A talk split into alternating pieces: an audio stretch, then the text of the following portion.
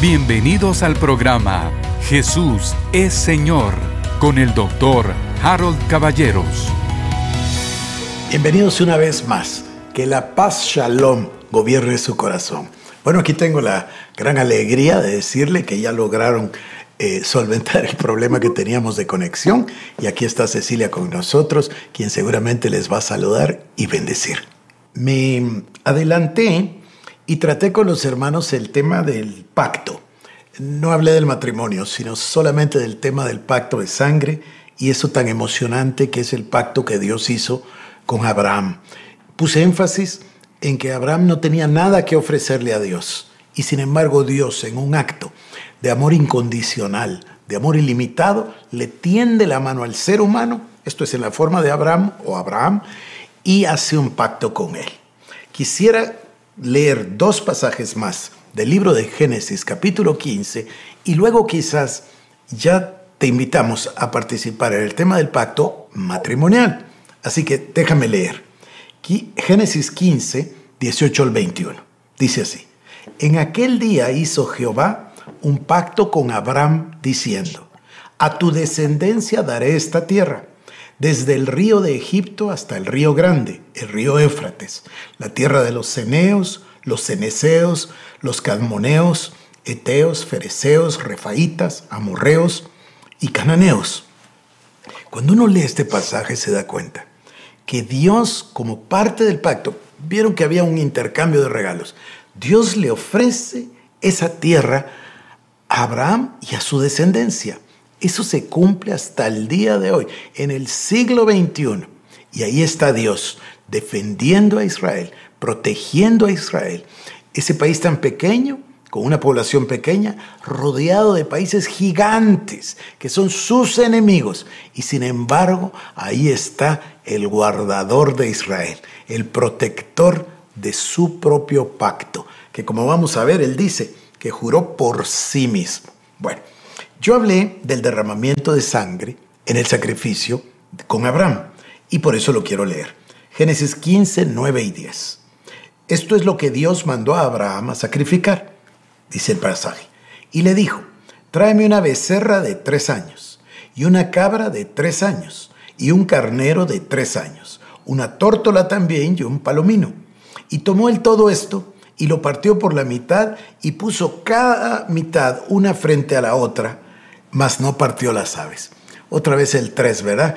Un carnero, una cabra y una becerra. Tres de tres años cada uno. Esto es el número perfecto de Dios. Pero entonces, Él lo parte por la mitad, porque he aprendido que el animal se partía a partir del espinazo y luego se abría en dos. Entonces obviamente había un gran derramamiento de sangre y al partir las dos mitades y poner una frente a la otra, se vuelve ese camino de sangre que yo mencionaba. Y ahí lo hace Abraham como le dijo Dios. Pero las aves, dice, no las partió. Estos animales, querido hermano, querida hermana, eran el sustituto de Dios y derramaron su sangre. Se colocaron uno frente a otro para hacer ese camino de sangre. En cambio, Abraham y su descendencia sí pusieron su propia sangre a través de la circuncisión. Ya vamos a ver nosotros que incluso el matrimonio es verdaderamente un pacto de sangre. Porque aún en el matrimonio, aún en la relación, cuando el hombre y la mujer se hacen una sola carne, en la relación íntima, hay derramamiento de sangre. Esto es, esto es algo verdaderamente eh, extraordinario. Bueno, a ver Ceci, participa tú y cuéntanos del pacto matrimonial. Sí, pero fíjate que yo antes de entrar al pacto matrimonial quisiera ahondar un poquito más en lo que has estado hablando y otras cositas que yo fui leyendo y me parecieron fantásticas como para poder ahondar un poquito más en ellas. Si todos están de acuerdo y tú estás de acuerdo, podríamos dejar el pacto matrimonial para la próxima porque siento que hay un poquito más que podemos tocar acá. ¿Te parece? estamos en el mismo espíritu porque yo aquí tengo una cantidad de versículos también acerca del tema. Muy bien. Pues quisiera empezar con decir que la naturaleza del pacto me pareció fantástico el Salmo 25, 14. Salmo 25, 14. Ok, aquí voy. Correcto. Dice, La comunión íntima de Jehová es con los que le temen, y a ellos hará conocer su pacto. El hermano Derek Prince comentaba cómo el pacto viene a ser esa perla maravillosa que el Señor nos da, ese secreto como lo estábamos platicando, o esto santo que el Señor nos da y que viene a ser lo que nos revela toda la escritura y nos trae tanto, tanto que tú has estado hablando. Y viene este pasaje a decirnos que es para aquellos que aman al Señor, para aquellos que le buscan, para aquellos que tienen esa relación con Él. Y creo que acá me gustaría orar por aquellas personas que desean que este pacto sea revelado para ellos, porque es algo que, que el Señor eh, quiere abrirnos la escritura, darnos a conocer y poder ver este, esta maravilla del pacto, que no solo nos habla del pacto matrimonial, sino que nos habla realmente de nuestra vida como cristianos de nuestro pacto con Así que... Bueno, si me permites hacer un comentario antes de orar. Al finalizar el programa anterior, yo le conté a las personas que sí hice mis deberes, yo ayer y hoy, y leí casi dos libros, y me metí de cabeza en el, en el, en el tema, y mi reflexión al final, hoy, eh, perdón, en el programa anterior, fue de que me cambió absolutamente la perspectiva. Y entonces dije yo, si esto nos fuese revelado a todos y todos pudiéramos tener la perspectiva, y voy a decir algo aquí, en un pacto de sangre, todo lo que le pertenece a uno está a la disposición del otro. Esto, por cierto, sucede en el matrimonio también. Todo lo que tiene uno le pertenece al otro. Pero fíjese usted lo que voy a decir. Si nosotros comprendiéramos ese concepto, nuestra perspectiva cambiaría se da cuenta que usted entraría confiadamente al trono de la gracia, sabiendo que usted tiene a, a su disposición las reservas del cielo.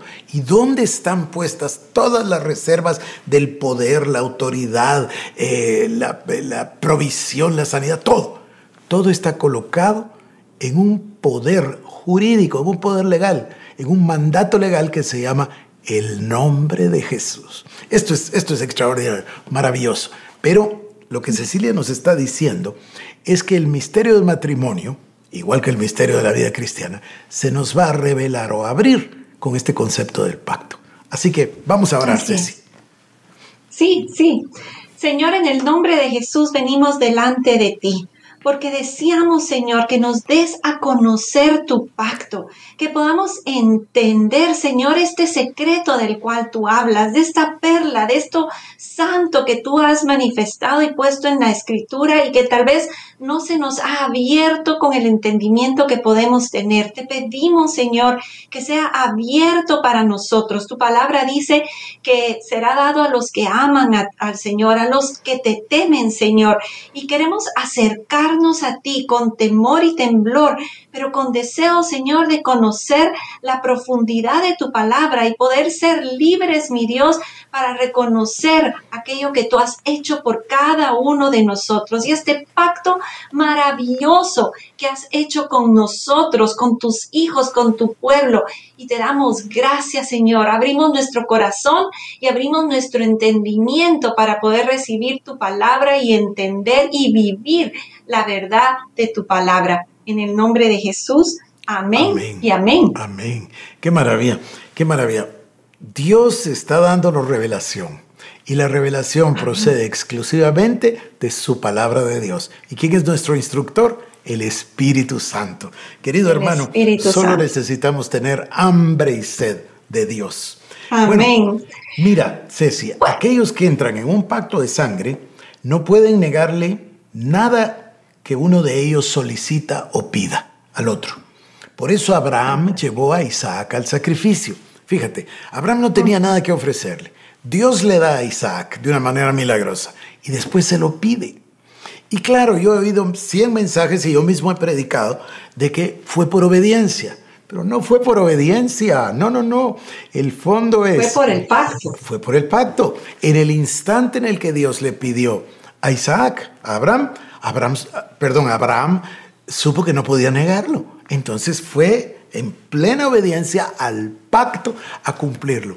Y Dios salva a Isaac porque era parte de su pacto, porque le había dicho yo haré pacto con Isaac y con su descendencia. O sea, Abraham tenía confianza en Dios, pero Dios tampoco iba a fallar a su pacto. Así que la próxima que oiga hablar de que fue por un asunto de obediencia, usted recuerde, obediencia por causa del pacto. Amén, amén. Tú empezaste a leer algunos pasajes o algunos versículos de Génesis 15, pero creo que podríamos leer, leíste del 18 en adelante y unos entre el 7 y el 18. Pero acá, si empezamos a leer desde el 7, eh, quiero que veamos porque nos resume esto que hemos estado hablando del pacto. ¿Lo tienes o lo leo? Sí, sí, lo tengo. Génesis 15, 7. Y le dijo, yo soy Jehová que te saqué de Ur de los Caldeos para darte a heredad esta tierra, o sea, la promesa de Canaán. Y él respondió a Abraham, Señor Jehová, ¿en qué conoceré que he de heredar? Dijo, tráeme una becerra de tres años y una cabra de tres años y un carnero de tres años y una tórtola también y un palomino. Y tomó él todo esto y los partió por la mitad, y aquí vemos el sacrificio de sangre, como tú decías, y puso cada mitad una frente de la otra, mas no partió las aves, y descendían las aves de rapiña sobre los cuerpos muertos, y Abraham las ahuyentaba mas a la caída del sol sobrecogió el sueño a Abraham, y he aquí que el temor de una gran oscuridad cayó sobre él. Entonces Jehová dijo a Abraham, Ten por cierto que tu descendencia morará en la tierra ajena, y será esclava ahí y será oprimida cuatrocientos años. Mas también a la nación a la cual servirá juzgaré yo, y después de esto saldrá con gran riqueza.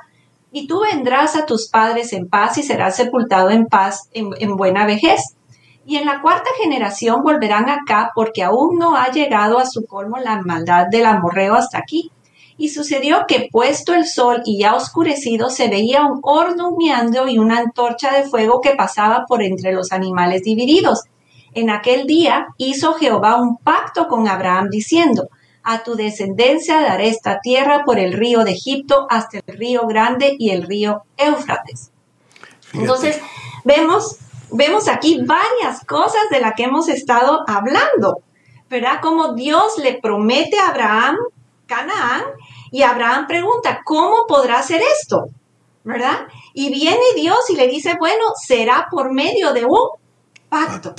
Y hace este pacto donde Abraham corta los animales y, todo esto que vemos acá. La antorcha de fuego, símbolo de Jehová, pasa por en medio del camino de sangre. Sí. Y luego, viene un acto profético, ¿verdad? Ese es todo un acto profético.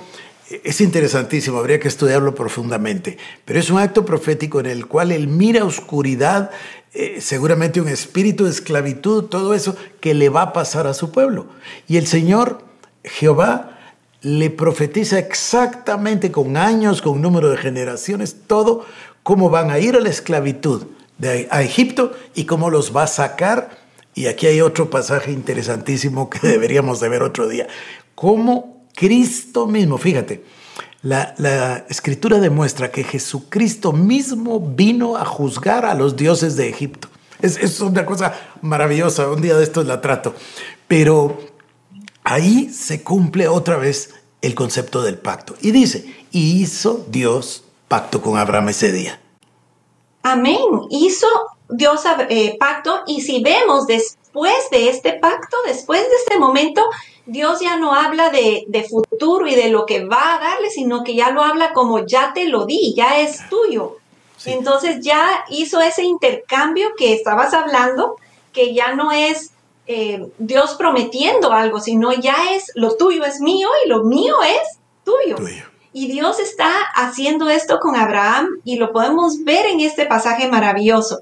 Ahora, esto que tú decías de cuando le entra temor a Abraham o viene él y tiene que sacudir las aves de rapiña que venían a, tomar o a quererse posar sobre el sacrificio, esto nos habla de la responsabilidad que Abraham tiene de cuidar este pacto que se está, se está dando, ¿verdad? Entonces, vino temor, viene temor, viene situaciones donde no nos sentimos completamente seguros de lo que tenemos o lo que hay o lo que no hay, pero es nuestra responsabilidad venir a la palabra, estudiarla, buscar al Señor, afianzarnos, o con las aves de rapiña nos habla de eh, los pensamientos, los dardos de fuego del enemigo que puedan venir a nuestra mente y somos nosotros los que tenemos que sacudirnos estos pensamientos y trabajar en nuestra salvación, trabajar en nuestro crecimiento espiritual, trabajar en nuestro matrimonio cuando hablamos del matrimonio. Entonces no es solo que se cortó el pacto y ya está, sino que lleva un, un esfuerzo, un trabajo. Sí, lo mío es tuyo, lo mío es lo tuyo es mío, pero debemos de trabajarlo, debemos de cuidarlo, debemos de sacudir las aves de rapiña que puedan venir a querer estorbar nuestro camino dentro de este pacto maravilloso que Dios ha hecho con nosotros. Me parece extraordinario, pero la declaración que hiciste hace un momento es verdaderamente brillante. A partir de ese momento, Dios ya no habla del futuro y de promesas, sino ya es un hecho. Ya lo mío es tuyo lo que tiene el Señor está a disposición de sus hijos. Cuando se produce ese cambio en la mente del creyente, cambia toda la vida. Ahí están las verdades que hemos tratado de enfatizar. Cuando el creyente dice, la naturaleza pecaminosa ya no es mía. Cristo la dejó en la cruz con el hombre viejo y con el acta de decretos. Ahora tengo la vida soy. Ahora tengo el amor ágape.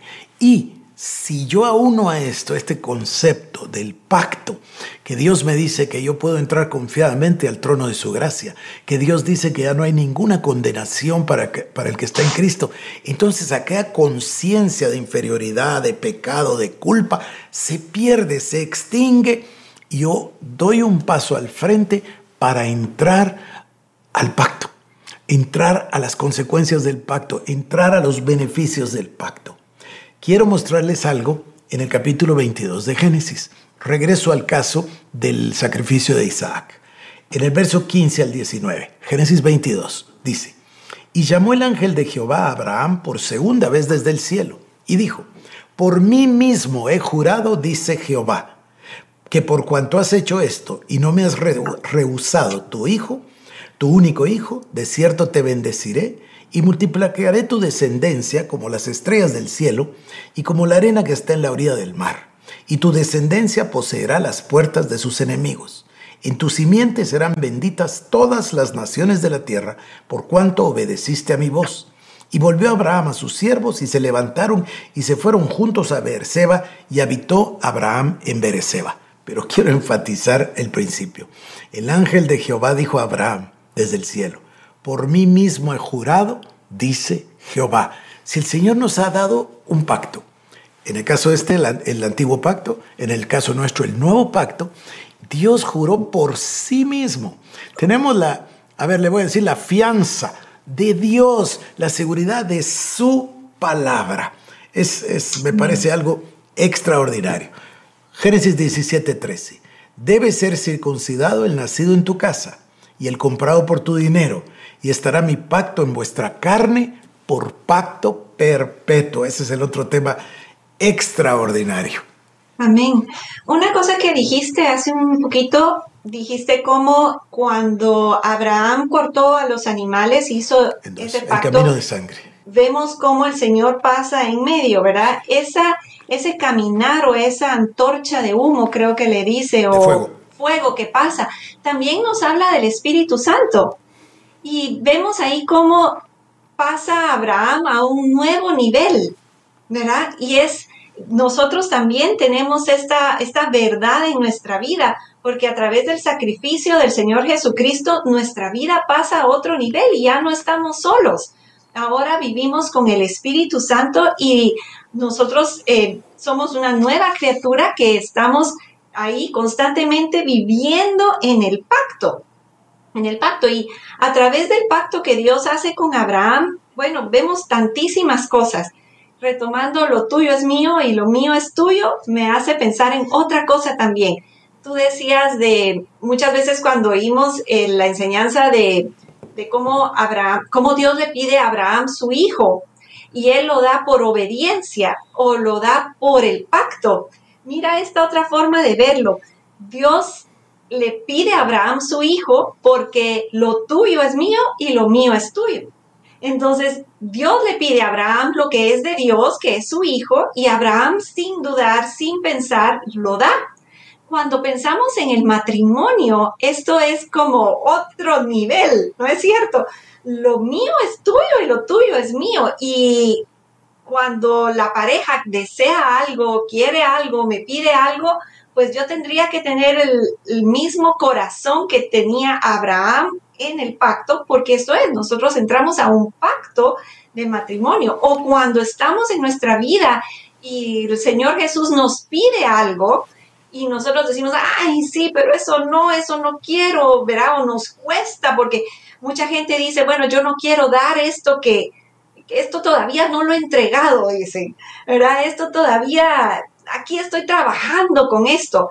Bueno, a, luz de lo que estamos hablando, esto no tiene lugar, porque ya no es tuyo. Entonces, ¿entraste o no entraste en pacto? ¿Estás o no estás en pacto? Dos cosas, porque realmente ya se nos terminó el tiempo hace, hace bastante. Pero quiero decir dos cosas. Número uno, que el pacto matrimonial se realiza a través de los votos que se intercambian en una ceremonia delante de Dios. Porque está esta frase que dice, Dios mismo dice, por mí mismo he jurado. Bueno, los pactos se hacen por juramento delante de Dios. Eso es lo que hicimos en el matrimonio. Compartimos nuestros votos delante de Dios. ¿Por qué no le basta a uno ir y casarse por, por la ceremonia civil en la municipalidad o con el alcalde o con el abogado? No, no nos basta. Lo queremos hacer delante de Dios para que sea un pacto sagrado. Vamos a terminar aquí, Ceci. Vamos a terminar porque se nos fue el tiempo, pero vamos a, hacer, vamos a continuar, por supuesto. A ver, ¿quieres bendecir a los hermanos? Amén. Señor, te damos gracias por la oportunidad de compartir tu palabra y poder venir acá frente a nuestros hermanos y poder compartir estas maravillas o la maravilla de la palabra de Dios. Yo los bendigo en el nombre de Jesús y declaro que la presencia del Señor y del Espíritu Santo viene sobre cada uno de ustedes en el nombre de Jesús. Amén y amén. Esto fue el programa Jesús es Señor con el doctor Harold Caballeros. Si quieres más información, búscanos en nuestras redes sociales como Iglesia El Shaddai Guatemala